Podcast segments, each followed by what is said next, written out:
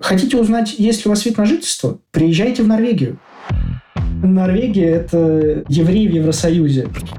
Они начинают говорить по-норвежски, и мы стоим и говорим, ты что-то понимаешь? Он говорит, нет. Ну, я нет. Нам надо с этим что-то делать. Он такой, ну, наверное. Хочу на этаж апельсин отнести и мандарин. Просто вас игнорируют все. Норвегия заботится о тебе, чтобы твоя жена была с высшим образованием. Интернет не знал ответов на эти вопросы. Work-life balance не подвел, я вам так скажу. Пиво в каждый дом. Государственная программа.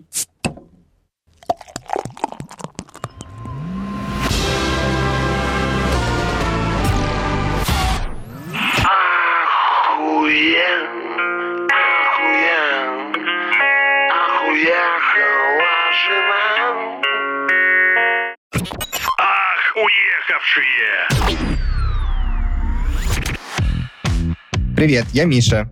Я Андрей, и это подкаст «Ах, уехавший» про русскоговорящих ребят, которые уехали жить за границу. И сегодня в гостях у нас Александр, который уже год живет в Осло, Норвегия. Вы узнаете о том, сколько часов работают норвежцы, как перевести кота и почему пиво такое дорогое. Поехали! Саш, привет!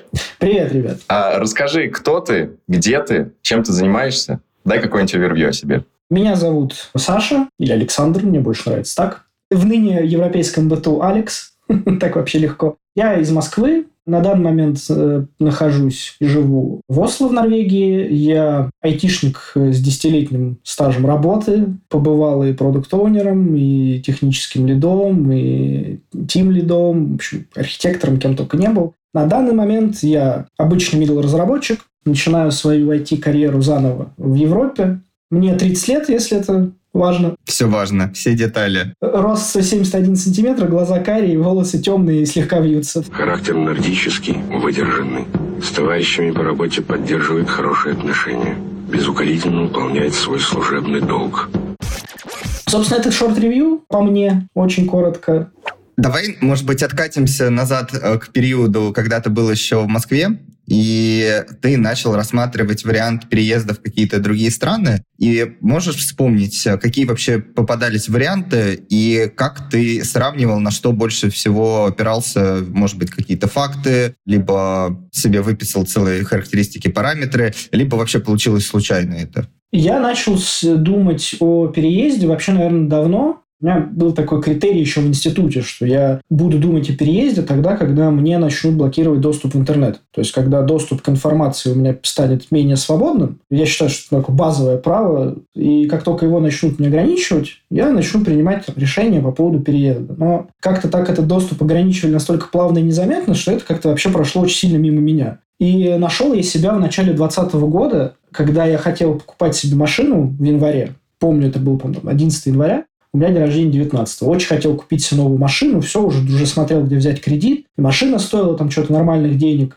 условно полтора миллиона рублей, а потом что-то случилось, я даже, честно говоря, не помню что. Что-то наши властимущие сделали такое, что через неделю эта машина начала стоить 2,5 миллиона рублей за неделю. И меня бомбануло это настолько, что, блин, что бы я ни делал, как бы я ни старался, моя жизнь становится хуже не по моей вине. И это, в общем, побудило меня начать думать о переезде уже не как фантазиях, а конкретно уже вот надо выбирать, куда ехать, зачем, что я хочу там найти. И, в, собственно, в январе месяце мы начали с женой очень так постепенно смотреть. Выбирали, на самом деле, очень просто. Мы просто взяли международные рейтинги лучших по качеству жизни стран, штук пять, нашли пересекающиеся страны в первой десятке. Как правило, это это Скандинавия. Ну, Скандинавия, Канада и Австралия с Новой Зеландией. И, собственно, начали смотреть. Канаду, Новую Зеландию отмели сразу, потому что очень далеко. Хотелось как-то быть поближе к семье, поближе, чтобы можно было ездить там, к родственникам в Россию. И вот осталось, собственно, три скандинавские страны.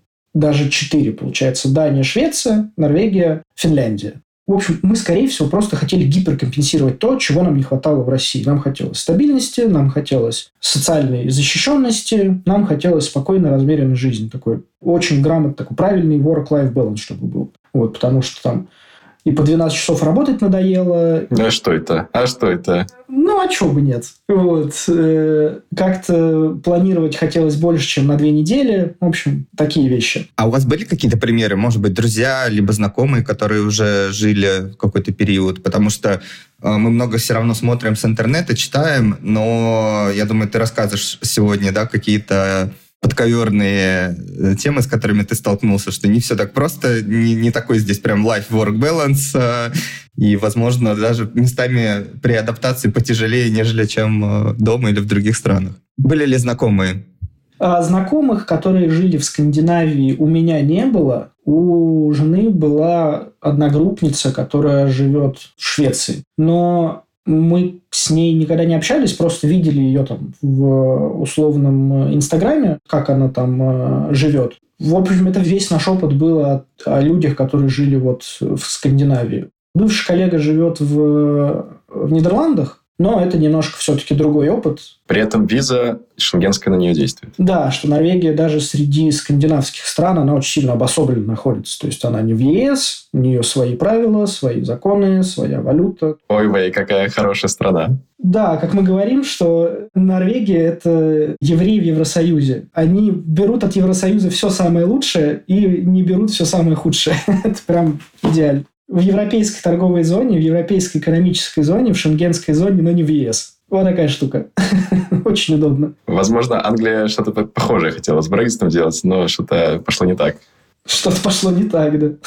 То, что касается опыта, который мы откуда-то пытались найти, то есть посмотреть, как люди живут в Норвегии, на самом деле очень мало люди пишут о том, как живется в Норвегии. Есть ощущение, что статьи какие-то в интернете пишут две категории людей. Первые, которые хотят тебе просто отговорить от того, чтобы ты ехал в Норвегию. Причем из-за того, что здесь действительно очень хорошо, привести какие-то валидные аргументы очень тяжело. И люди ссылаются на то, что типа тут невкусная еда. Не едьте сюда, здесь вообще невкусно едят. Или тут, например, в магазине нет выбора продуктов. Вот вы будете всю жизнь есть два вида сыра. Ну, как бы такие все аргументы. Если сыр хороший, что бы его всю жизнь не есть? Поэтому мы где-то вот в интернете пытались вычленять истории. Могу привести примеры, не знаю, потом это, это очень легко гуглится. Эта история на Хабре парень еще, по-моему, в 2019 году очень подробно описал процесс переезда в Норвегию с подачей документов, с поиском работы. В целом, рассказ могу подтвердить, что ну, там, процентов на 70 валидный, то есть все равно case-by-case, но очень круто он рассказывает, например, я пользовался его статьей, где какие документы, как подготавливать, на что смотрят. Потому что информация противоречивая даже в официальных источниках. Поэтому вот слушателям, я думаю, что если кто-то подумает по Норвегию, найти статью на Хабре, она так и называется «Как я переехал в Норвегию». Статья там 2019 года. Офигенный гайд. Сам пользовался. Слушай, вообще выбор Норвегии, как мне кажется, не самый очевидный. Типа, вроде как очевидный, по ощущениям, это какая-то ближняя там СНГ, там, бла-бла-бла. Армения, Грузия, потом Европа, и потом уже что-то еще. Неужели вы, просто по спискам смотрели, что мэчится, типа, топ-10 самый стабильный? Или все-таки по ощущениям, что хочется Скандинавия, рыбалка? Я думал, что ты туда за рыбалкой вообще поехал. Как одна из вещей рыбалка, конечно же. Этот список, вот эти списки топ-10 мы используем для того, чтобы, ну, типа, не все 150 стран, которые, в которые можно переехать, подробно изучать, а чтобы вот выбрать шорт-лист и уже этот шорт-лист прорабатывать подробно. То есть, э, как я сказал ранее, шорт-лист – это вот страны Скандинавии и Северной Европы. Потом мы начали их сокращать. Мы начали вырезать из этого списка те страны, которые нам по каким-то параметрам не подходили. Ну, то есть, например, в Швеции самый высокий уровень преступности среди скандинавских стран. Причем за последние пять лет он вырос там что-то на 400% из-за потока мигрантов. В Дании самый высокий уровень коррупции среди скандинавских стран. В Швеции, по-моему, самый высокий уровень э, алкоголизма и бытового насилия надо факт-чекать, я могу ошибаться, но, по-моему, что-то такое. То есть там тоже, короче, есть проблема. А Норвегия получилась так, что она... Единственная проблема Норвегии среди всех скандинавских стран – это очень высокие цены на все подряд и очень высокие налоги. В принципе, выкинь это, отлично. Ну, тут, тут даже климат э, в Москве, вот я не знаю, какая там сейчас погода в Москве, минус, по-моему, да, там, минус 10. Здесь у нас уже месяц э, ночью где-то минус 2, минус 3, днем плюс 5, плюс 7, светит солнце, отличная погода. Ну, то есть даже климат, которым пугают, что вот Скандинавия, там все мерзнут. Э, да, если вы поедете в какой-нибудь условный Тремсю на север Норвегии, то да, там у вас э, как то сосулька из носа можно убить собаку, да. А здесь, в Осло, здесь очень приятный умеренный климат, летом не жарко, зимой не холодно. Потрясающе. Получается, выбрали все же эту страну. Параметры плюс-минус понятные. Сто процентов э, очень стабильная, мне кажется, и экономика, и стабильность в плане, мне кажется, жизни. И вот давай, может быть, перейдем, приоткрой тайну. Это настолько все, как э, рассказывается, что у них есть э, свое личное время, есть рабочее время, и они живут просто в максимальном балансе и э, работают тогда, когда, в принципе, им хочется. Или все же есть э, какие-то, на чешском называется, подмитки, э, какие-то подводные камни? Да, сейчас вернусь чуть-чуть еще к причинам выбора. Почему мы выбрали конкретно Норвегию? Потому что здесь очень высокий уровень английского языка у местного населения. Для адаптации не нужно учить норвежский. То есть хорошего знания английского достаточно для поиска работы, для жизни. То есть у меня есть коллеги, которые живут здесь уже три года, и они не знают норвежский. Это очень тоже важный был конкретно для нас пункт. Им хватает английского. Да, ну вот у меня коллега индус, он живет здесь три года. У нас э, практически все коллеги норвежцы, и они иногда переходят на норвежский язык, они начинают говорить по-норвежски, и мы стоим и говорим, ты что-то понимаешь? Он говорит, нет. Я говорю, я нет. Нам надо с этим что-то делать. Он такой, ну, наверное. Ну, норвежский язык достаточно сложный. Это не так, что на уровне А1, А2 за 3-4 месяца быстро прыгнуть в учебники, чтобы более-менее общаться? Нет, да, да, А1, А2 ты за 3 месяца прыгнешь. Э, если ты знаешь английский язык, выучить норвежский э, легко. Тоже небольшое отступление по, по поводу языка. Это очень интересно. Почему-то у норвежского и русского языка очень много одинаковых слов. Например? Ну, например, этаж – это этаж. Это не level, это не это, это этаж. Апельсин – это апельсин. Э, мандарин – это мандарин. Мне нравится Норвегия. Я знаю норвежский немножко. Не поверишь, да, ты сильно знаешь норвежский. Очень много слов, которые действительно такие же. Хочу на этаж апельсин отнести и мандарин. И тебя поймут. Как проходил переезд? Вот вы определились, Норвегия. А это было в 21 или 20 году? В 20 году. В 20 году определились. А, то есть сейчас 23 за три года. Что вы делали три года? А, начнем с того, что когда мы решили переезжать, у меня был нулевой уровень английского. My name is Boris, это был мой потолок. Все. Учитывая, что ты Алекс. Учитывая, что я Алекс, да. Вот. Э, я начал учить английский э, практически с нуля, долго, усердно, много времени и денег в это вкладывал. Короче, наверное, весь 20 год я занимался исключительно тем, что я просто учил язык. Ну, больше ничего, потому что собеседование проходить у меня языка не хватало. Я пытался искать какие-то, знаешь, хитрые пути, что, мол, типа, может быть, я найду русскую фирму в Норвегии, и с русским языком можно будет переехать. Не, вообще это не, не работает здесь. Ну, с русским языком здесь ты не нужен никому, по крайней мере, в IT. Этаж, мандарин, апельсин, тут блинский блин. Вот да. Надежда была и угасла. Так быстро. И где-то, наверное, в начале 2021 года я начал первые робкие попытки поиска работы за границей, именно в Норвегии сначала. Видимо, из-за того, что была пандемия, работодатели вообще не рассматривали кандидатов, ну, по крайней мере, работодатели в Норвегии вообще не рассматривали кандидатов откуда-то из-за рубежа. Ну, то есть сразу ты пишешь, что ты не из Норвегии, тебе говорят, все, до свидания. Адиос, амиго. Первые какие-то, наверное, надежды начали появляться летом 2021 года, и то не из Норвегии. Мне начали, по-моему, отвечать э, работодатели из Чехии и откуда-то еще из Европы, что хотя бы отвечать. То есть, эти нестандартные отписки мне приходили, что, ну, типа, ты классный, но нет. А начали что-то спрашивать. Но, как правило, первым же вопросом было, есть ли у вас разрешение на работу в Европе? Я говорил, ну нет, мне говорили, ты классный, но нет. Ну, на второй уровень поднялся нормально уже как бы. Да, поднялся чуть выше. В общем, летом 21 года я решил, что совмещать работу и поиск работы мне очень тяжело. Морально как-то я прям то ли выиграл, то ли еще что-то. Летом 21 года уволился со своего прошлого места работы и где-то, наверное, три месяца не делал вообще ничего. То есть я поставил на паузу все. Я поставил на паузу английский, поиск работы. Я ушел в такой отпуск. Выгорание, да, какое-то было? Да, то есть первой причиной было, что действительно просто отдохнуть, а второе, мне категорически не хотелось нести проблемы из российской работы, так скажем, в европейскую. Хотелось туда прийти свеженьким относительно. И возобновил я попытки поиска работы в октябре 2021 года.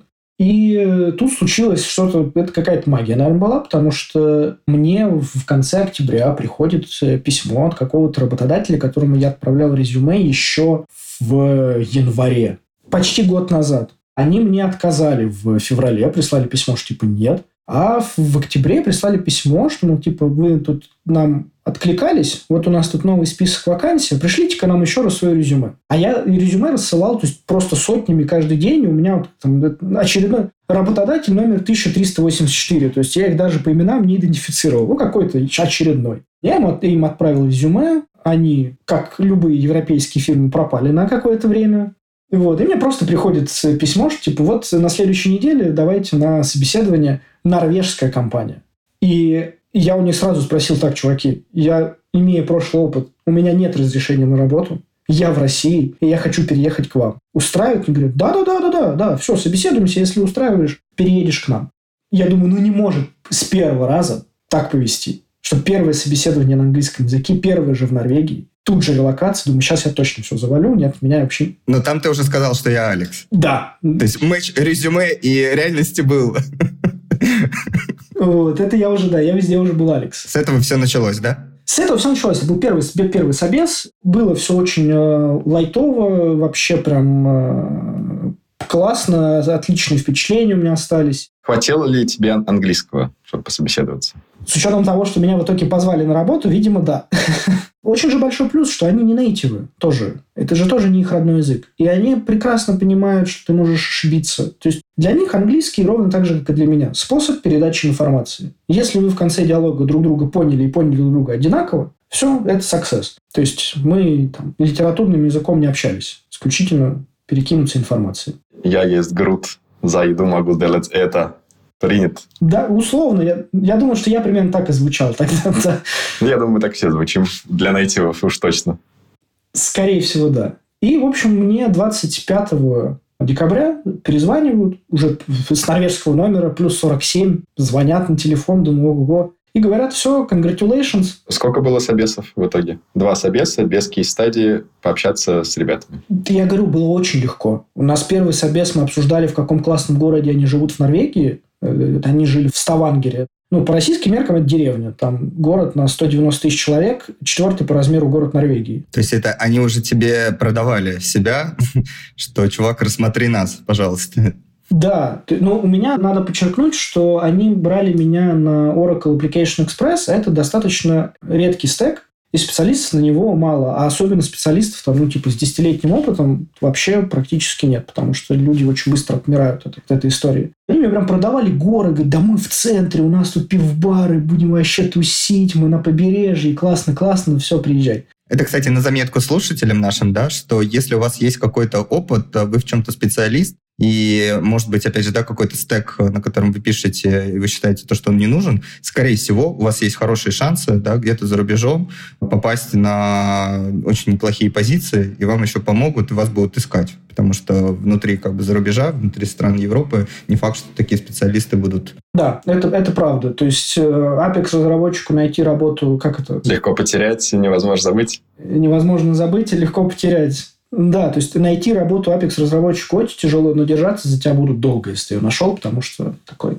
стек не популярный. И так как они мне, возвращаюсь к разговору о работе, так как они предложили мне работу 25 декабря, в Норвегии с 26 начинаются рождественские праздники, и, в общем, она мне сказала, что так, все, давай после Нового года, да, давай после 1 января, да, потому что сейчас мы отдыхать, а там начнем мы оформлять документы. Здесь тоже небольшое отступление. Чаще всего я читал про переезд в Норвегии, что работодатель практически все делает за тебя. Оформляет за тебя документы, оплачивает за тебя пошлину, которая большая, помогает перевести те вещи. У меня же попался, видимо, какой-то очень маленький локальный работодатель, который мне сказал, что, чувак, мы тебе по результатам твоего переезда компенсируем 3000 евро, сколько бы ты ни потратил, если меньше, меньше, но, к сожалению, документы тебе придется оформлять самому. На тот момент я расстроился, но потом это сыграло мне на руку. У меня, если что, очень долгая и сложная история переезда. Готовьтесь к длинному выпуску.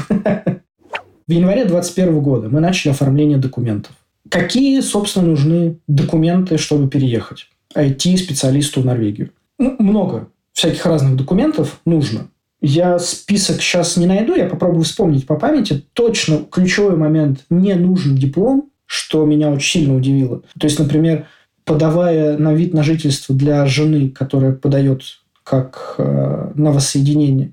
Восстановление семьей? Да. нужен был апостилированный диплом ее. Хотя она не специалист, она просто едет сюда жить как жена специалиста. Норвегия заботится о тебе, чтобы твоя жена была с высшим образованием. Просто так люди не переезжали. Тупые жены нам здесь не нужны, да. Ну, это все шутки, конечно. А у меня диплом попросили даже без апостиля. Ну, то есть его в целом было указано, что типа есть диплом класс, нет диплома, пофигу. Вот. Больше требовали CV переведенный. То есть вот это больше требовалось. Из интересных документов требовали подтверждение того, что моя зарплата является конкурентоспособной на норвежском рынке, что я не получаю меньше, чем специалисты моего уровня. То есть, что я здесь как-то буду, видимо, выживать нормально. Справка о несудимости, наверное. Нет, кстати, не, не просили. Просто ты ставишь при оформлении документов, ставишь галочку, что судимости у меня нет. То есть, верят на слово. Никаких справок не надо было. Достаточно большая пошлина. Сейчас она, по-моему, выросла. Я на тот момент заплатил 6 тысяч крон, ну, 600 евро. Для сравнения, за жену мы заплатили уже тысячу евро. Причем это просто... Для подачи документов чисто? Да, да. То есть, если тебя отказывают, деньги тебе никто не возвращает. Работа визовых консулов Норвегии стоит дорого. Они любят себя очень. Ну, какие-то, в общем, там, фотографии. Набор документов достаточно классический. Каких-то особых, вот говорю, только вот, что меня лично поразило, это то, что вот нужно найти какую-то информацию о том, что твоя зарплата конкурентоспособна. Я, например, просто нашел пару независимых статистических агентств европейских, выкачал прям сайты, распечатал, принес. Ничего такого. А работодатель э, не мог дать какое-то подтверждение, что мы там будем платить вот такую вилку для нашего специалиста. Ну, для меня сейчас вот это было немного странно насчет документов, что, в принципе, ну, пока из того, что ты перечислил, это тяжело проверяемое, на самом деле, да, потому что когда человек, специалист едет, хотелось бы больше данных о нем э, из официальных источников, там, от компании, которая подтвердит, да, мы его берем, он не будет тут шататься без дела, да, он столько будет получать, тут жить, тут мы будем налоги за него платить, у него судимости нет, вот официальная бумага, а, а тут, получается, чисто галочки проставил, я хороший.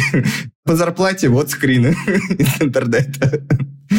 Местами так, но один из самых важных документов, которые ты подаешь при подаче документов, это job offer. Причем job offer работодатель заполняет на сайте, ну, точнее не на сайте, а по форме миграционной службы. И там уже ты указываешь уровень зарплаты, часы работы, контактное лицо работодателя. И более того, важный момент, почему тяжело найти работу в Норвегии извне, потому что работодатель, он должен подтвердить, что нет специалиста такого профиля в стране, что они условно полгода искали, за полгода не нашли, и именно поэтому они заказывают тебя из-за границы. То есть это делает работодатель. Иначе просто работодателю не дадут меня нанять. Кстати, в Англии такое раньше было, но сейчас отменили это. Сейчас можно нанимать всех отовсюду. Раньше тоже нужно было, чтобы месяц вакансии висела. Месяц вы не получили откликов, вы прикладываете эту статистику, говорите, вот мы старались, не нашли, поэтому русечка нам едет. Ну и сразу скажу, что в Чехии то же самое до сих пор, что от двух до шести месяцев может такой процесс проходить. Работодатель должен вывесить вакансию на департамент труда. Департамент труда будет посылать местных, всех э, европейцев, у которых есть разрешение на работу. И если работодатель э, подтвердит, что нет, они вот не подходят от слова совсем, то есть нам нужен, чтобы у одного рука была короче на один сантиметр, и чтобы знал он обязательно там определенное количество языков, то дальше, да, вот э, job offer уже работает, и можно получать визу. Туристической сейчас не дают? Да, в Норвегии до сих пор можно. Да, в Норвегии нельзя получить туристическую, но на работу до сих пор берут. Все, с этим все в порядке. Только по приглашению можно.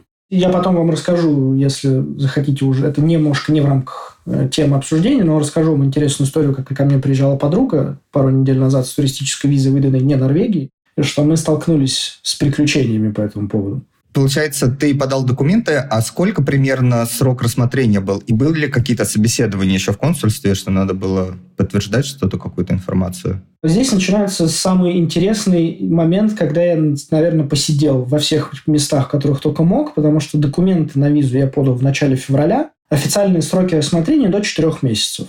Но, как правило, говорят, что за месяц обычно успевают. Особенно специалистов уже с э, предложением работе. То есть у меня по договору э, работа начиналась с 1 апреля. Должен был 1 апреля уже находиться на территории Норвегии. И, как правило, говорят, что миграционная служба видит, как должен работать, и они до этого момента тебя рассмотрят. Типа, не переживай. Но тут случается то, что случается 24 февраля, и ну, как бы я нахожусь в подвешенном состоянии. Я не понимаю, что будет происходить, потому что я читаю новости о том, как страны начинают закрывать консульство, начинают э, блокировать въезд там, по визам и бла-бла-бла, а у меня как бы висит э, на рассмотрении виза, и как бы и что с ней будет, я не понимаю. А еще просто такой вишенкой на торте, которая меня добила в начале марта, что мне возвращают паспорт, хотя паспорт должен находиться в консульстве до окончания рассмотрения. Мне возвращают паспорт без всяких сообщений, без всего. Э, ВНЖ не вклеивается в паспорт. Ты по паспорту не можешь понять, одобрили тебе или нет. То есть мне просто приезжает курьер, дает паспорт, говорит, «Э, живи с этим. И это не норвежский паспорт. Это не норвежский паспорт, да. Это и мой российский паспорт еще без всяких пометок, что в целом может быть даже и хорошо. Ну, короче, визовый центр в России мне говорит, что... Я не буду называть этот визовый центр, но там сидят просто максимально некомпетентные люди, потому что я им пишу, говорю, вот мне пришел паспорт без визы, без решения. Я напоминаю, я подавал на ВНЖ, и они это знают. Визовый центр знает об этом. Визовый центр мне на белом глазу говорит, что визу вклеивают в паспорт. Если у вас нет визы в паспорте, вам отказали. Я такой, в смысле? Почему? Ну, то есть, даже ну, обычно, когда отказывают, тебе приходит письмо с объяснением, почему. А тут все, пропало. Все, нет, короче, э, миграционная служба не отвечает, консульство в Норвегии не отвечает, визовый центр ничего не знает.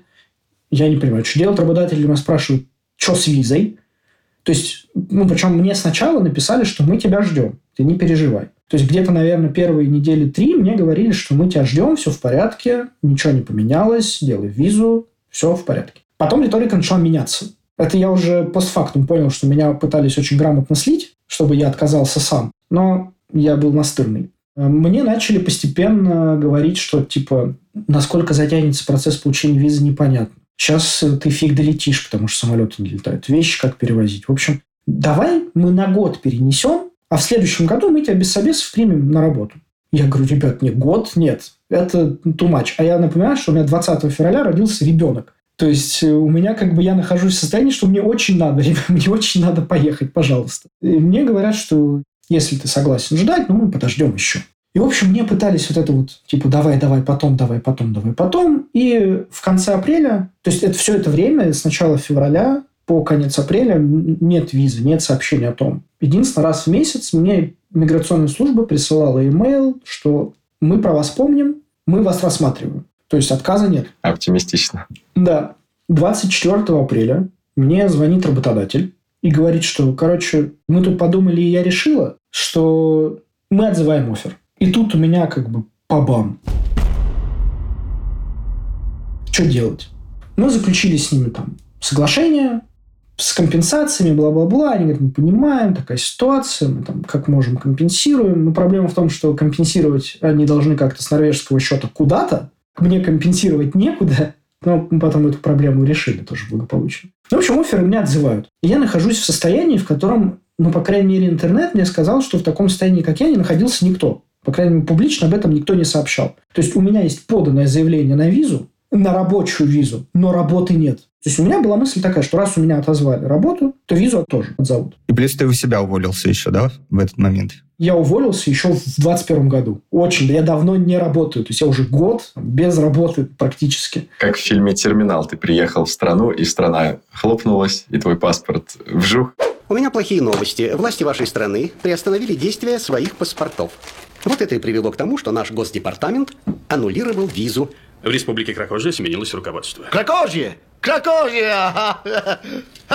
Кракожия! Ну да, кажется, меня он не понимает. Нет. Как это разрешилось? 24 апреля мне отзывают офер, а 26 апреля я получаю письмо от VDI. Поздравляем, вам одобрен вид на жительство. Я такой, ну как, ну как так-то? Вот как это так-то? Я пишу работодателю, говорю, все, говорю, конец тревоги, ничего не отзываю, вот вид на жительство, я еду. Мне говорят, нет, мы приняли окончательное решение, мы вас, типа, все, больше не ждем. И, опять же, я пытаюсь гуглить, если у меня есть вид на жительство. Понятное дело, когда ты хотя бы неделю поработал, имея вид на жительство, уволился, тогда по норвежским законам у тебя есть полгода на поиск работы. Все, понятно. Но я уволился до того, как получил вид на жительство. Когда начинаются эти полгода? Начались ли они? Есть ли они у меня? Дадут ли мне эту карточку? И интернет не знал ответов на эти вопросы. Юристы не знали ответов на эти вопросы. Все, что мне сказала миграционная служба, хотите узнать, есть ли у вас вид на жительство? Приезжайте в Норвегию. То есть буквально, чтобы узнать, могу ли я жить в Норвегии, мне нужно в нее приехать. В окошко конкретно нужно прийти физически. Ты не поверишь, да. Придите в отделение полиции, где вам выдадут бумажку с описанием решения, и там вы узнаете, имеете ли вы право на вид на жительство или нет. То есть буквально вот так. Мы сидим с женой, в мае месяце и говорю, что делать? Вот что делать? Ну, то есть поездка в Норвегию даже на неделю, это дорого, особенно как бы по текущим реалиям. То есть там билет в одну сторону, там 70 тысяч рублей, сумма там тысячу евро. Я напоминаю, что я год не работаю, жена в декрете с ребенком, то есть у нас есть какие-то наши сбережения, и мы на них пытаемся как-то жить. То есть как бы любая поездка – это дорого. Она говорит, ну, и мы приходим к выводу, что ну, глупо не попробовать. То есть мы так долго к этому шли, надо пробовать. И я покупаю билеты на июль месяц, прилетаю в Осло. А, причем, э, да, важный момент, что мой работодатель был из Ставангера, напомню. Но виза меня не привязывает к конкретному городу. То есть я не обязан был жить в Ставангере. Я думаю, нахрена мне жить в городе на 200 тысяч человек, если я могу жить в столице?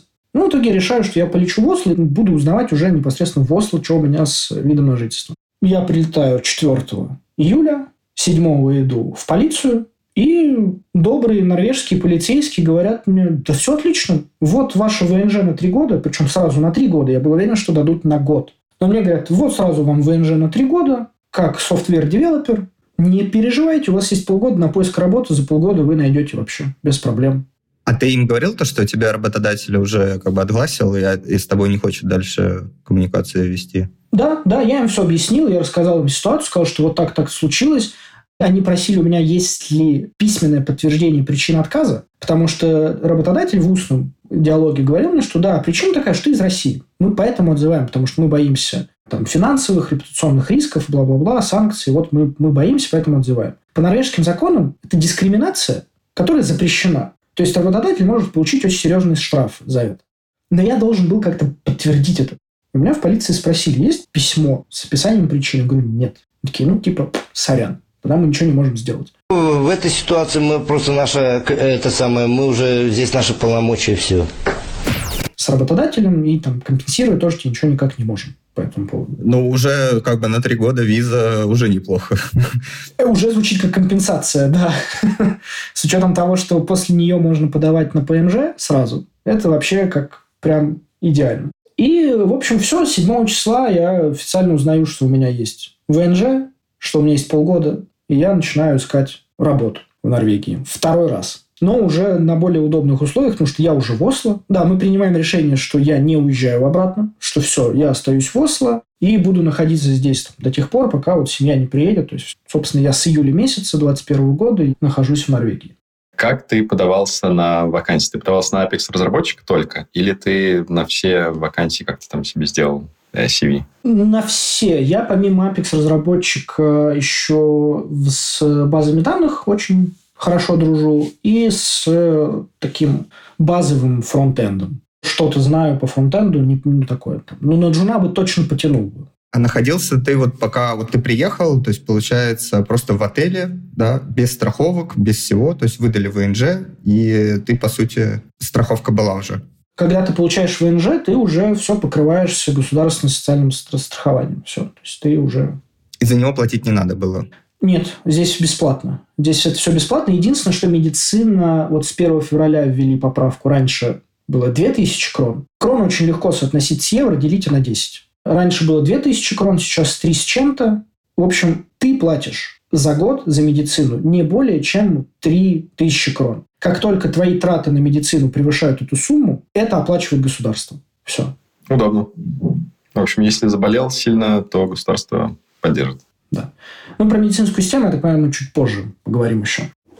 Как э, я искал работу? Искал работу я не только как Apex, я искал, как я уже сказал, по базам данных и с вебом. Я снял комнату на первый месяц, прям очень маленькую комнату в центре Осло. Мы в шутку называли ее Каморкинг. Каморкинг. Да, есть, есть коворкинг, это каморкинг. Ну, у меня буквально стала кровать и тумбочка, и больше ничего. То есть, как бы там, это вот было, наверное, квадратных метров 4 комнаты. Все было очень мало. Э, если было еще под лестницей, то можно было э, говорить Александр Поттер, здравствуйте. Александр Поттер, да, из коморкинга, да.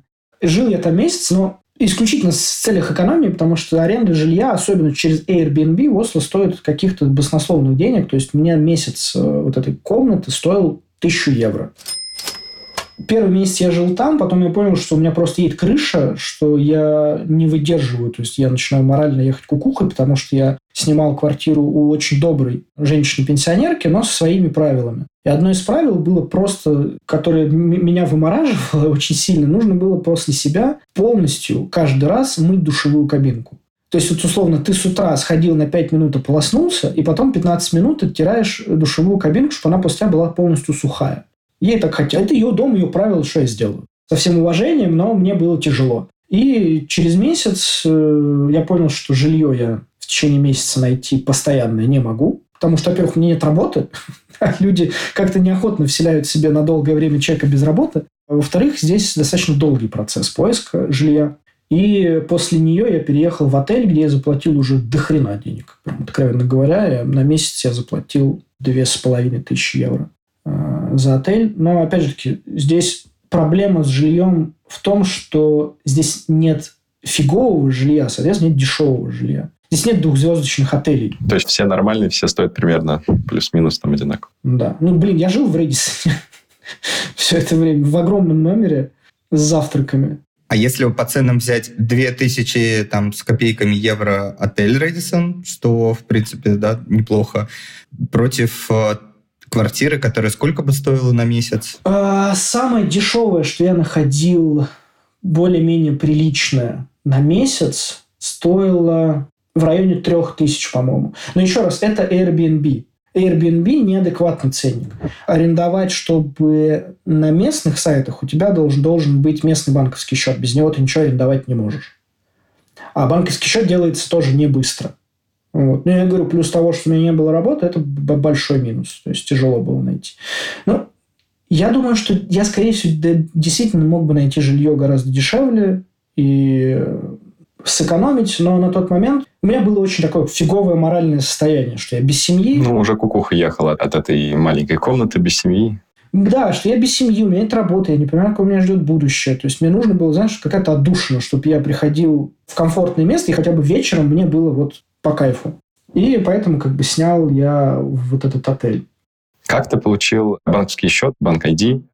Как это произошло? Смотри, банк ID – это не совсем банковский счет. Банк ID – это такая штука, э, нет ее сейчас под рукой, такой пейджер с экранчиком и кнопочкой. Это, по сути, твой верификатор. Всех операций. Он привязывается к твоему национальному ID. Угу. И когда ты, да, любые банковские операции, которые ты проводишь в Норвегии, причем не только банковские операции, авторизация на государственных сервисах, на местных сервисах. Все происходит через твой National ID и банк ID. То есть ты вводишь свой National ID, нажимаешь на кнопочку на этом пейджере, тебе высвечиваются 6 цифр, ты их вводишь, Слушай, это как в... Ну, часто, часто в компаниях используют, правда, обычно это приложение на телефоне, когда ты куда-то заходишь, ты должен аутентификатор этот использовать, вводишь код, он совпадает, ты заходишь. Ты можешь установить здесь приложение, которое называется Bank ID, привязать к нему вот это свое маленькое устройство и использовать приложение для авторизации.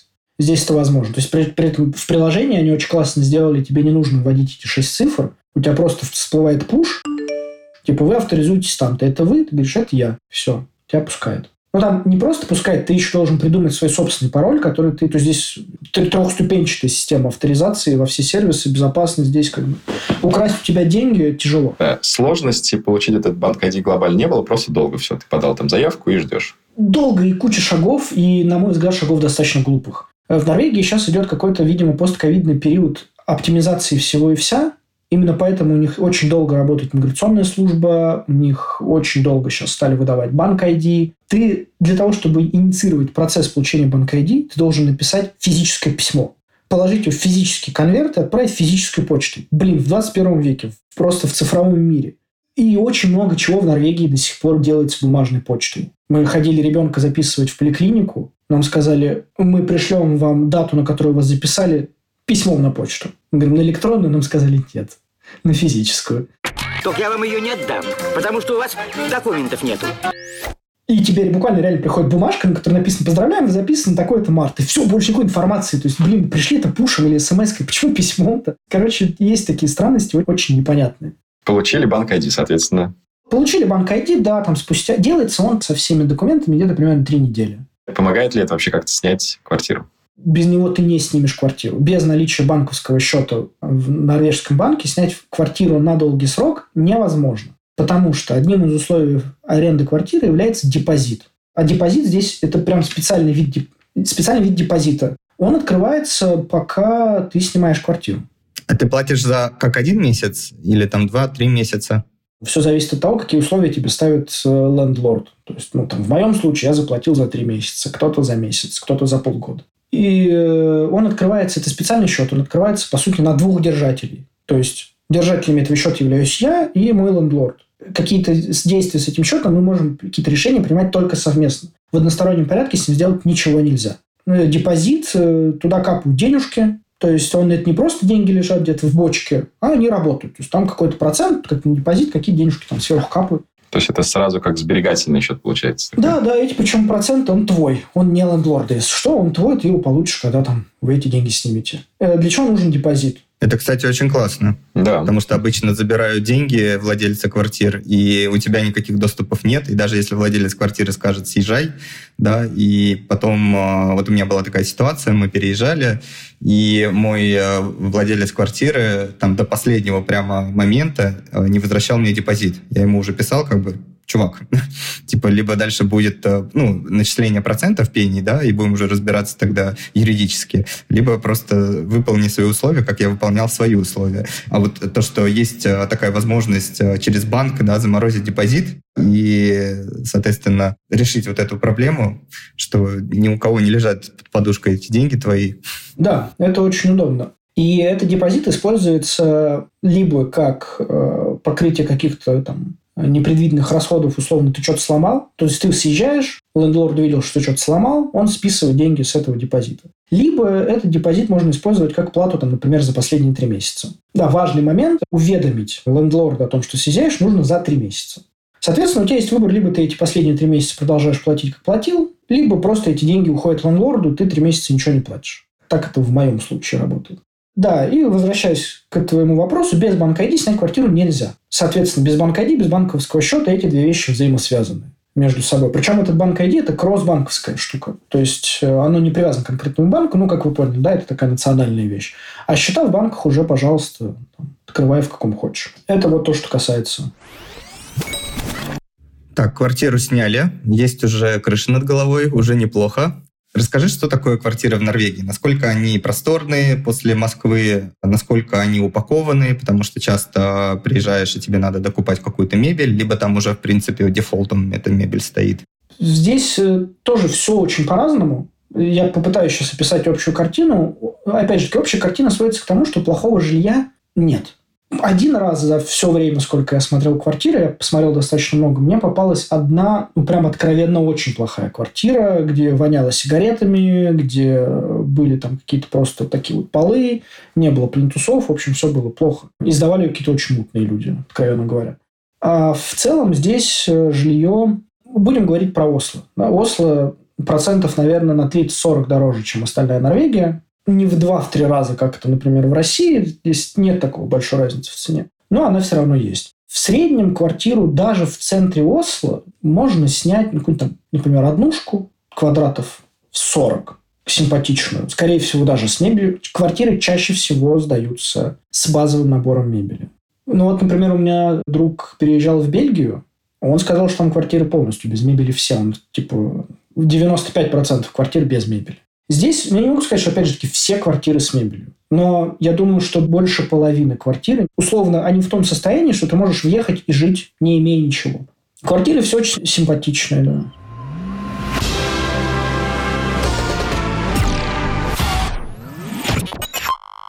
Перейдем к э, вот этот life-work э, balance, насколько он там соблюдается, и какие у тебя были вот первые ощущения, инсайты в первые, может быть, три месяца что для тебя было дикое, что для тебя было уже привычное, и что тебе сильно бросилось э, в глаза? Первое, что мне бросилось в глаза, когда я приехал в июле, это где все люди. Потому что июль традиционно месяц отпусков в Норвегии. Не знаю, совру или нет, но, по-моему, 70 или 80 процентов людей и предприятий закрываются на июль У меня есть фотографии, видео, где я иду по центру Осло вечером, после, в конце рабочего дня. То есть, когда, казалось бы, люди должны шнырять по городу, ноль людей, ноль, вообще никого нет. Просто мертвый город. И, наверное, первые три месяца у меня было такое впечатление, что... То есть, вот я как раз попал на тот период, что, кстати, вот инсайт. Первый же инсайт. Хотите переезжать в Норвегию, не делайте этого летом. Ни в коем случае. Лучшее время для переезда в Норвегию – это конец февраля, начало марта, когда народ отошел от новогодних праздников и еще не готовится к летним. Вы быстрее найдете работу, быстрее найдете жилье, быстрее оформите документы, потому что люди на работе. Летом нет никого. Просто вас игнорируют все. Они все в отпусках. Да, все в отпусках. Здесь э, отпуска чаще всего привязывают к школьным каникулам. А, чтобы с семьей провести, понятно. Да. У ребенка каникулы в школе, все, родитель тоже уходит на каникулы, чтобы тусить с ребенком. Касаемо work-life balance. Я надеюсь, что мои работодатели ничего не знают о русском языке и не слушают подкасты на русском языке. Потому что work-life balance здесь ух какой. Официальная рабочая неделя у меня 37,5 часов. Это с включенными обедами. То есть еще по полчаса в день у меня обедов, соответственно. Работать я должен 35 часов в неделю. Отлично. На 5 меньше, чем, чем у нас. Да, почти 4-3. Но по факту я работаю еще меньше. Я могу вам сказать, что коллеги у меня спрашивают, блин, а что ты так засиживаешься на работе? Потому что мой начальник приезжает на работу в 9 утра, а уезжает в 2.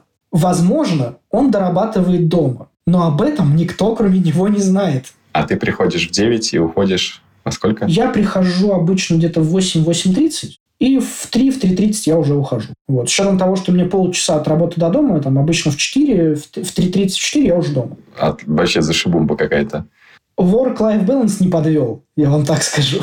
У меня тут сразу вот вопрос, а за это время успеваешь еще что-то сделать? Или, в принципе, как бы задачи сами по себе по работе, таски, они достаточно удлиненные, скажем так, да? Пролонгированы во времени. Да, они с большим запасом по времени. Я успеваю и успеваю еще какие-то э, дополнительные активности на работе делать, то есть не только основные обязанности. Вполне хватает. И э, я совру, если не скажу, что я прям всегда работаю там с 8 до 3, и нет такого, что я там вечерочком на пару часов мне не нужно будет сесть поработать. Нет. Иногда личная ответственность просыпается, я думаю, что, блин, вот надо бы все-таки доделать, и там 2-3 часа вечером я могу поработать. В России это у меня было такое, вот когда я работал там в консалте. Must have, да? Да, что типа если ты не перерабатываешь, то зарплату тебе не повысят, должность тебе не дадут. Все, не перерабатываешь, значит не работаешь. Здесь не так. То есть здесь у тебя условно... Здесь не, не мандатори, короче. Да, здесь всех, если устраивает то, как ты работаешь, что ты делаешь, что, господи, да пожалуйста, вот работай сколько, сколько работается, главное, чтобы все были счастливы. А ходите с коллегами куда-нибудь на дринки или какие-то, может быть, э, совместные гриль, походы? Насколько это вообще приветствуется? Или у них прямо вот э, выделено какое-то время на тимбилдинг, да, встретились, обсудили, у кого как дела, а дальше все разбегаются по своим семьям, и выходные это просто только время семейное, например, никаких коллег? Мне сложно сказать, потому что я еще все-таки слабо интегрирован. Я совсем недавно здесь живу. Но у нас есть э, так называемый автоворк пати каждый месяц, когда нам заводят встречу, и мы там, кто хочет, ходит в барчик по, выпить, по, пообщаться. День рождения какие-то на работе могут праздновать тоже. Ребята могут, можем пообщаться. Но, опять же таки, с моей точки зрения, пока что, я надеюсь, что в будущем это поменяется, пока что, с моей точки зрения, что вне рабочего общения достаточно мало. Я вообще, когда мы переезжали в Норвегию, читал, что норвежцы достаточно, как сказать, не то что интроверты, но они вот привыкли к своему кругу друзей, к своему кругу общения. Вот они чем-то похожи в этом плане, наверное, вот на русских, что смолтока тут нет. То есть лучше он проведет время дома с семьей или там где-нибудь с друзьями дома попьет пивка, чем пойдет в бар. Это еще обусловлено тем, что бары и рестораны очень дорогие. Может быть, поэтому. А давай поговорим о ценах. У нас просто пролетали уже какие-то суммы по проживанию. Но я слышал, что Норвегия — это не та страна, где ты будешь э, ходить э, на завтраки, обеды и ужины куда-то в кафе, в рестораны. И в баре ты будешь себя максимально контролировать, поскольку пинта пива там стоит как хороший обед где-то в Центральной Европе. Самое дешевое пиво, которое я видел в баре, стоило 7 евро. Самый обычный светлый евролагер. Это не пинта даже была, а 0,4. В магазине самое дешевое пиво 5 евро нет большой разницы, будешь ты пить пиво дома или в баре, это на самом деле. Как в Чехии, Миш? Э, в Чехии... В Чехии пиво из-под крана течет. Да, да то есть э, был, был прикол, э, есть город, в котором как раз завод, где это все готовится, разливается, и этот город сказал, город называется Пилзень, как э, пелзенское пиво, и они хотели сделать эксперимент, э, провести как раз э, краны в дома, кто хочет, чтобы пускать им пиво, а дальше, соответственно, счетчик бы высчитывал как коммунальную, коммунальный платеж в конце месяца. Слушай, по-моему, идея вообще бомба. Да, если вода стоит в среднем, например, 50 центов, там, или, э, там, ну, и пускай евро, да, там, или полтора евро, то пиво будет стоить, как правило, на 30% дешевле. Поэтому дешевле пить пиво, нежели чем воду. После этого население этого города выросло на 400%.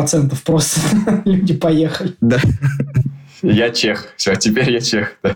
Э, ты сказал 50 центов за пинту? Скажем так, если по ресторанам сейчас э, цены повысились, э, хоть население очень как бы недовольно этим, но э, в среднем в кафе, в баре, в ресторане ты заплатишь за 0,5, там порядка евро с половиной, даже не 2. А если ты покупаешь оптом, а в основном Чехии приезжают в большие магазины, и они сразу не то что берут ящиками, некоторые просто берут такие кеги, привозят себе там домой и в квартиры, и на даче, подсоединяют, и знают, что сейчас приедут друзья, и поэтому как бы ходить там с этими ящиками, это неудобно, поэтому они сразу кеги покупают. Восхитительная цена. В Лондоне за пинту пива или сидра 5,5 стабиль. 5-5,5 фунтов. Ну, то есть в евро это, наверное, как раз 7. За 50 центов-то пивко-то это вообще, оно и слаще. Это на самом деле, кстати, похоже чем-то тоже на швейцарские цены в плане алкоголя, потому что вот в Германии, например, в Австрии, э, там пиво в среднем около 3 евро. Поскольку это страна, которая тоже его много потребляет, они стараются как бы максимально держать им э, доступные цены. А вот э, страны, где ну, дорогие сами по себе, да, то есть Швейцария дорогая, Норвегия дорогая, там Швеция, я так понимаю, тоже достаточно дорого, а, а Финляндия как раз, по-моему, дешевле пиво, то есть там финны тоже очень любят, попробуем подними цены, там забастовка будет в стране.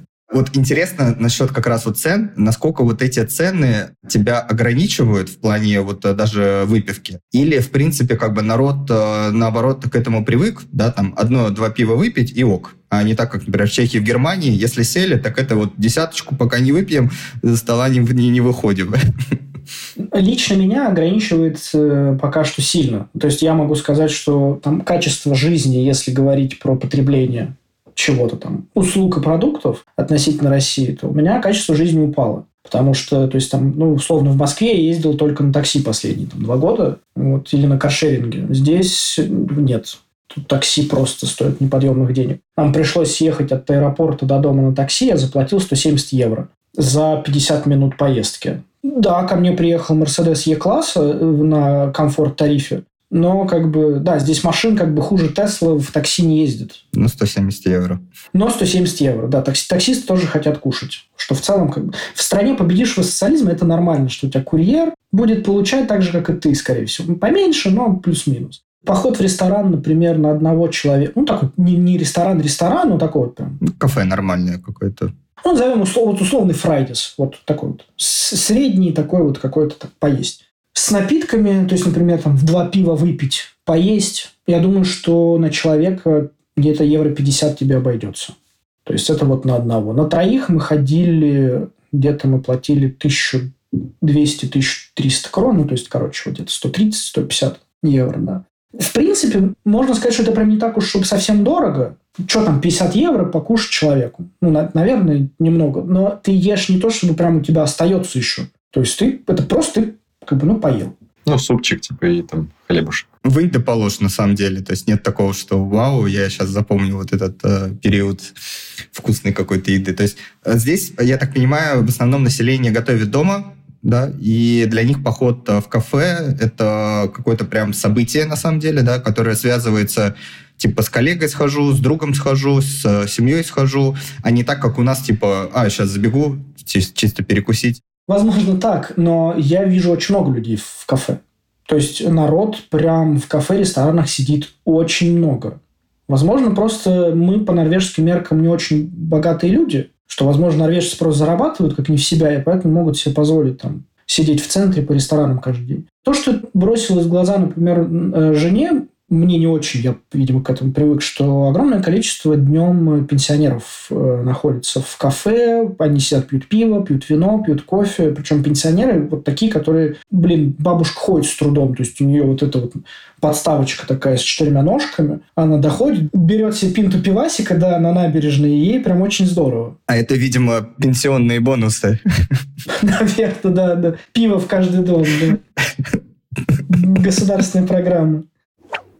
Да, здесь надо отметить, что вообще, кстати, алкоголь и сигареты очень дорого и очень трудно купить. Я на своем опыте могу сказать, что это работает. То есть работает даже не цена, а ограничения. Ну, то есть, например, крепкий алкоголь продается только в государственных магазинах, которые называются Вин Монополит, которые работают э, до 6 вечера по будням. По-моему, по субботам они работают что-то там то ли до двух, по воскресеньям не работают вообще. То есть купить алкоголь трудно физически, и трудно с точки зрения цены. То есть самая дешевая бутылка вина, которую можно купить, и то это будет это облегченное там 7-градусное вино, а будет стоить 15 евро. То есть э, вино, которое более-менее еще такое пятибельное, назовем вот так, оно будет стоить где-то 30 евро.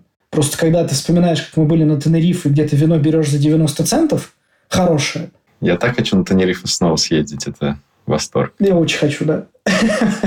И когда ты берешь вино за 30 евро... Такой же. Если не хуже. Здесь я абсолютно нормально. Во-первых, я увидел это на новогоднем корпоративе, а у нас не бедная компания, что нам на новогодний корпоратив купили вино в э, картонных коробках. Я такой, так, погодите, почему? Очень просто. Во-первых, это то же самое вино, просто разлитое в картонной коробке. Это не, не порошковое. Это нормальное, хорошее вино. Оно дешевле.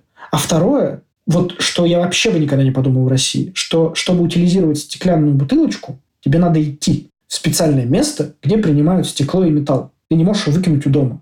А картонку можно? А картонку можно. Картонку снял, бросил в специальный бак для мусора. А стекло нельзя еще одно отличие Европы а про переработки как раз, когда там это внедрено. Это не просто какая-то блажь в Москве рядом с Кремлем, там вот эти стоят или там, не знаю, где-то там, а прям такая рутина, постоянная привычка. Это рутина, это внедрено, но это внедрено не так оголтело, как я, честно говоря, не помню в какой-то стране в Европе, что у тебя вплоть до того, что штраф тебе могут выписать, если ты там неправильно мусор утилизировал. Здесь такого нет. Здесь э, утилизация мусора достаточно подробная, но по принципу такому, ну, если уж ты не знаешь, куда это выкинуть, ну, кинь уже не в сортируемый хрен с тобой. Тебе ничего за это никто не сделает. Но, да, сортировка мусора есть, привыкаешь достаточно быстро, действительно становится просто ежедневной рутиной, на которую ты уже не обращаешь внимания. Про еду.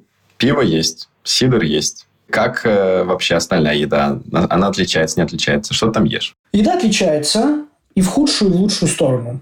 Действительно, после восточноевропейской кухни здесь скудновато. Ну, то есть, по крайней мере, многих продуктов, которые нравятся мне, здесь в обычных магазинах найти нельзя. Ну, то есть, там, ну, условно, какой-нибудь творог ты не найдешь. Мясо хорошее, но, наверное, дорогое, я не знаю. Ну, то есть, каких-то, не знаю, там, привычных нам вещей. Пельменей нет, например, в магазинах. Нет ни пельменей, ни вареников. Ничего этого ты не найдешь. Это было мое первое желание, когда приехал из Лондона домой. Я первую там неделю жил у друга. Э, он мне рассказывает, говорит, смешно, говорит, у тебя ты приехал, типа, год э, в Лондоне был, говорит, первое сообщение от тебя, не привет, Денис, там, типа, я тебя рад видеть. Первое сообщение, пельмень есть? Второе, привет, мы едем. Я его прекрасно понимаю. Точнее, я тебя прекрасно понимаю. Но я выкрутился из ситуации. Я нашел э, сеть польских магазинов, где продают пельмени, квас, сало, квашеную капусту. А что кушают сами норвежцы? Да примерно то же самое, что и мы. Рацион рыба, мясо. Почему-то очень здесь популярна индийская кухня. Какая-нибудь масала. Очень вот они любят. И очень популярна мексиканская кухня. Мне даже коллега рассказал, что есть традиция каждые выходные. Тут есть отдельный отдел. Вот знаешь, как у нас в Москве есть типа отделы «все для японской кухни». У них такое все для мексиканской кухни, да, и в огромном количестве разнообразия, то есть они прям это, у них очень популярно. У нас на работе есть столовая.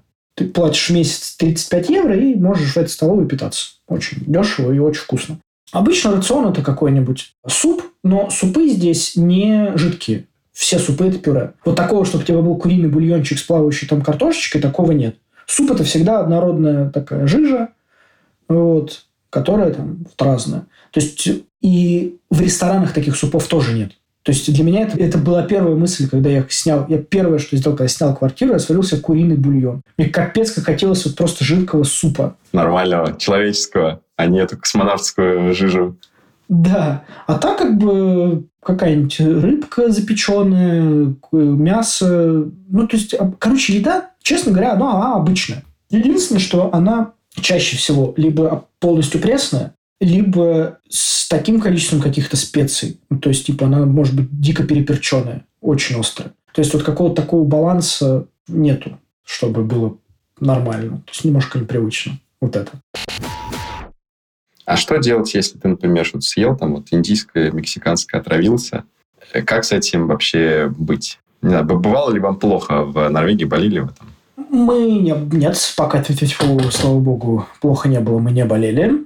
Здесь медицинская система устроена таким образом, что к тебе прикрепляют твоего лечащего врача-терапевта.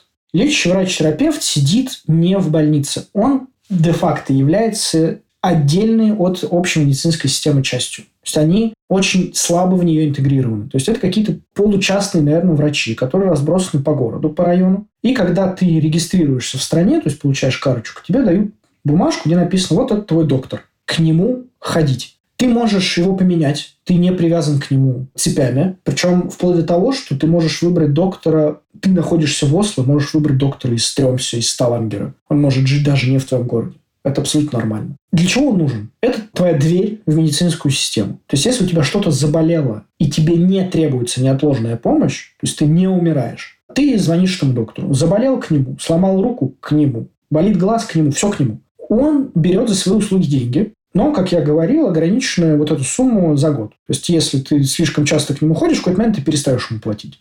Этот доктор э, решает, что с тобой делать дальше. То есть, он либо может выписать тебе рецепт на какую-нибудь простенькую таблеточку в аптеке. Большинство лекарств здесь продается только по рецептам. Без рецепта ты можешь купить какой-нибудь активированный уголь, перекись водорода и аспиринку. Все остальное все по рецептам. Либо он может выписать тебе направление уже непосредственно в больницу. Медицинская система здесь, как и все в Норвегии, очень медленная люди каких-то несрочных операций могут ждать месяцами. И при этом, при всем, здесь нет частной медицины. То есть частных медицинских центров нет. Все государственно, но при этом есть дополнительная медицинская страховка. Казалось бы, а нахрена, да? Ну, то есть, как бы у тебя и так все оплачено государством. Что дает медицинская страховка оплаченная? Она дает тебе право priority. Ну, то есть, ты в очереди на медицинскую услугу будешь стоять выше тех, у кого нет медицинской страховки дополнительной. Как оказалось, дополнительная медицинская страховка явление не распространенное, и поэтому нет такого, что ты будешь стоять в очереди из особенных. То есть, э, что типа 90% страны особенные, поэтому ты один хрен стоишь в очереди. Нет. Действительно, ты получаешь услуги ну, там, может быть, в два раза быстрее. То есть, если ты обычно ждешь два месяца, так ты, может быть, за месяц дождешься своей операции. Но важный момент. Здесь э, медицинская система, она приоритетная. То есть, если ты действительно умираешь, и тебе действительно вот типа вопрос касается жизни, смерти или каких-то последствий, которые потом будут невосполнимыми, то тебе это вплоть до того, что тебя в Германию отвезут лечиться за счет государства. То есть, все что угодно. У тебя, не знаю, отказало сердце, нужно срочно менять новое, на вертолет, там вот есть сердце, мы тебя пересадим. За это полностью платит государство, ты не платишь за это ни копейки. 2000 крон, если ты в этом году еще не платил. Это просто великолепно. Но норвежцы недовольны своей медицинской системой. Покажи мне того, кто доволен. Это, в принципе, логично. Да. Куда не приедешь, все всегда недовольны своим правительством, медициной, зарплатой, но все познается в сравнении. Это по этому поводу я придумал для себя фразу, знаете, есть фраза «хорошо там, где нас нет». Я ее усовершенствовал. «Хорошо там, где мы еще не были». Вот ты пожил в России, думаешь, там плохо. Поеду в Норвегию, там хорошо. Пожил пять лет в Норвегии, блин, плохо. Поеду жить в Испанию, там хорошо. И вот так, так где ты жил, там уже плохо, потому что ты это видел. Ну, везде есть плюсы и минусы, да. Типа идеального нигде не существует. Конечно. Здесь пока я познакомился с несколькими мигрантами, которые живут здесь уже давно, то есть там по 15, по 20 лет э, русские ребята, они недовольны жизнью. Они говорят, все стало плохо. Все плохо. В Норвегии все становится хуже. Я говорю, блин, чувак, по всему миру становится хуже. Но только где-то становится хуже прям сильно-сильно, а где-то как в Норвегии. Ну, то есть там инфляция 6%. О, господи, боже мой, какой кошмар. Норвегия загнивает. При обычной инфляции в полпроцента, там, в 1%, тут 6, все, капец.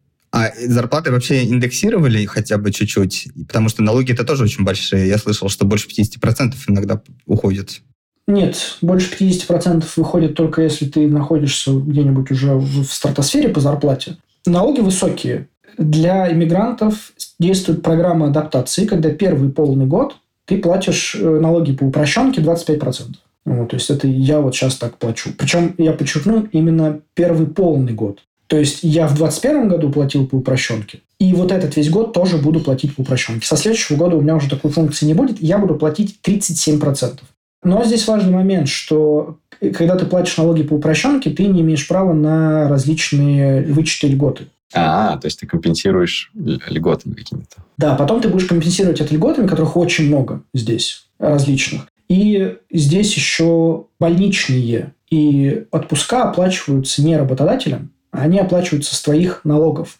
В некоторых случаях возможна история, когда больничный и отпуск будет стоить дороже, чем твоя работа. С налогами имеет работать. Да, здесь имеет смысл работать в белую, потому что, во-первых, здесь ну, как бы высокие пенсии. То есть я уже плачу пенсионное отчисление, и ты можешь следить, э, сколько у тебя накопилось, как твои деньги, что с ними делает государство. То есть ты можешь этим управлять через приложение в два клика. Типа, хочу 50 на 50, 50 на депозит, 50 акциями. Или там, нет, я до хрена смелый, давайте все 100% акций пуляйте. И тебе калькулируют примерно, сколько ты будешь получать пенсию. Ну, то есть, тут у меня сейчас при оптимальном исходе моя пенсия будет составлять полторы тысячи евро. Это при оптимальном. Если, например, дела пойдут в гору у Норвегии, вообще все будет зашибись, то пенсия может быть вплоть до трех с половиной тысяч евро у меня.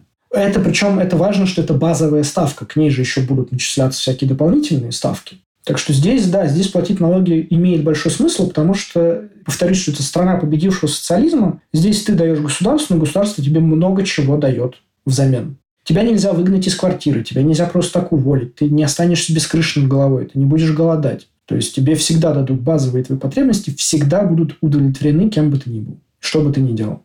Какой бы ты совет дал тем, кто рассматривает сейчас переезд в Норвегию? Какой-нибудь, может, лайфхак, о котором не написано как раз в интернете, как ты вначале говорил, что очень мало на самом деле информации, и то, что вот э, могло бы помочь э, ребятам вот сейчас в ближайшем будущем то вот что не найдешь просто так в Ютубе или в Гугле или Яндексе? Это хороший вопрос, потому что ты знаешь, какого-то такого прям типа лайфхак лайфхака, наверное, нет. То есть э, есть какие-то такие мелочи, ну, условно, как я сказал ранее, что не ищите работу, жилье или еще что-то летом. Очень сильно привяжите себя к, к вот этому распорядку жизни в Норвегии. Это очень важно, потому что здесь люди ценят свое личное время они не будут заниматься вами себе во вред. Да и не знаю, на самом деле главный лайфхак, что просто искать э, работу здесь. Но, блин, сейчас это очень тяжело. Без разрешения на работу, если у вас нет разрешения на работу какой-то европейской страны, найти работу в Норвегии очень тяжело. Каких-то таких типа способов, вот я сейчас приеду и тут закреплюсь, тоже нет. Миграционная политика Норвегии очень строгая. Я разочарую. Нет лайфхака по переезду в Норвегию. Норвегия, вот мы как с ребятами обсуждали, вот знаешь, как не себя восхваляя, блин, это действительно факт. Вот переезд в Норвегию, это примерно как, знаешь, не знаю, устроиться в Apple. То есть вот типа так это очень тяжело, потому что ну, до хрена что надо сделать, ты туда там не все нужны, рынок труда, очень маленький рынок труда, вот надо понимать, 5 миллионов населения страны. Тут э, вакансий, ну, типа, очень мало. В Норвегии так мало людей живет, что они поголовно знают э, все о своих людях. Они знают, сколько людей у них утонуло. Не знаю, там в России читаешь статистику, утонуло примерно там, 10 тысяч человек в году. Тут, я не знаю, 33 человека, мы знаем всех поименно. Мы четко знаем, что с кем случилось. Очень маленькая страна. Лайфхаков э, нет, надо, надо вот как муха в стекло. Долбиться, долбиться, долбиться, долбиться, много долбиться, получится. Рано или поздно получится. Хороший совет. Возможно, даже не только для Норвегии. Я думаю, что не только для Норвегии. Саш, спасибо тебе большое. Это был исчерпывающий, мне кажется, обзор для слушателей, которые хотят переехать в Норвегию или вообще задумываются куда-то переехать. Куча вопросов, которые еще хочется спросить. Может быть, это не последний выпуск. Тем не менее, спасибо тебе огромное, что пришел. Спасибо вам, что позвали.